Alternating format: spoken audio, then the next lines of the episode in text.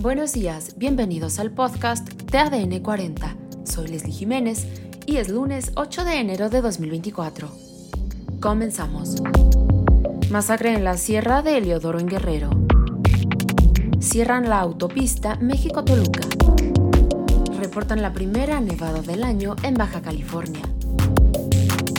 Asesinan a cinco personas al interior de un palenque en Petatlán Guerrero. Arkadash cumple años. Pero antes, en nuestro tema principal, migrantes en México, las nuevas víctimas de la delincuencia. Escuchemos la nota de nuestro compañero David Cázares, reportero de Fuerza Informativa Azteca,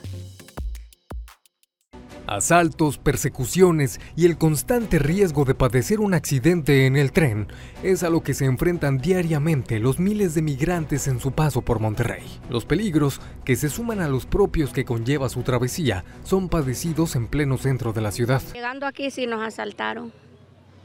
Sí. ¿Qué les quitaron? Ah, solo un poquito de dinero que andábamos solo eso. Pues no, no cuchillo porque no, solo se puso la mano él en la cintura, pero no sacó nada. Le dimos el dinero para que no lo hiciera nada.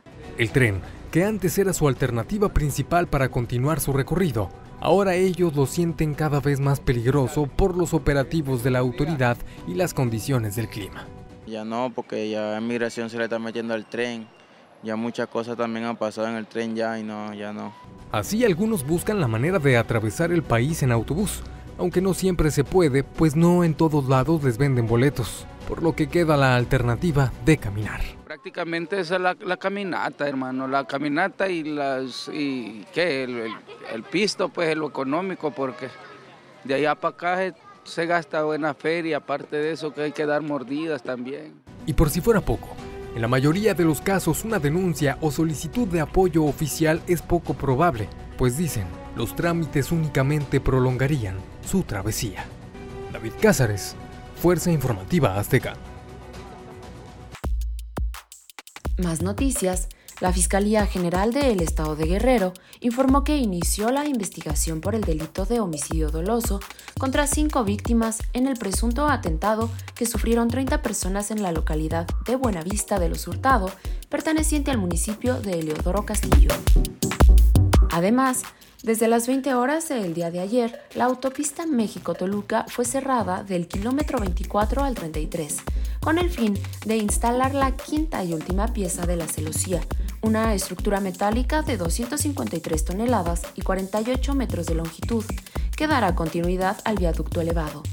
Será a las 20 horas de este lunes cuando se normalice el funcionamiento carretero México-Toluca.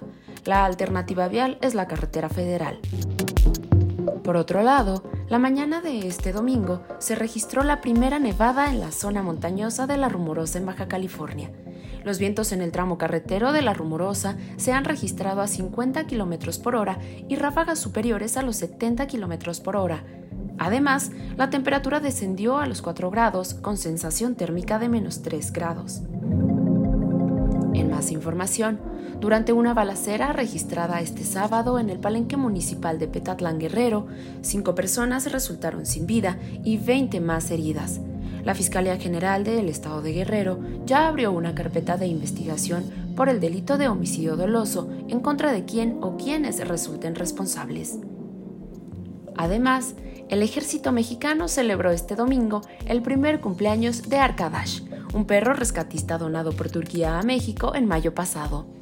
El festejo se llevó a cabo en las instalaciones del Campo Deportivo Militar Marte, justo frente a la estatua de Proteo, y en medio de pastel, gorritos y decenas de perros, Arkadash hizo demostración de avances en su adiestramiento militar.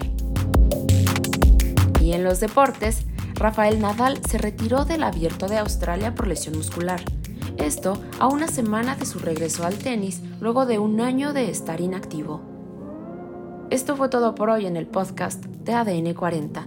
Soy Leslie Jiménez y recuerda seguir a ADN 40 en Spotify, Apple o tu plataforma de audio favorita.